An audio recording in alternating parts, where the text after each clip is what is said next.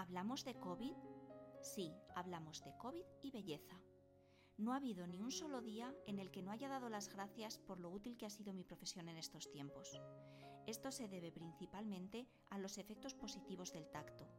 Se sabe que la falta de contacto físico debido a la distancia social dejará secuelas en muchas personas, porque es bien conocida la importancia del tacto en las personas en todas las etapas de la vida, y así la ciencia lo ha respaldado. La falta de contacto aumenta la probabilidad de sufrir brotes de depresión y ansiedad, y nuestras manos contribuyen y ayudan mucho en este aspecto. Además, en los últimos dos años he sido testigo de más casos de acné, de pieles completamente obstruidas, además de diferentes manifestaciones de sensibilidad cutánea que en toda mi vida profesional.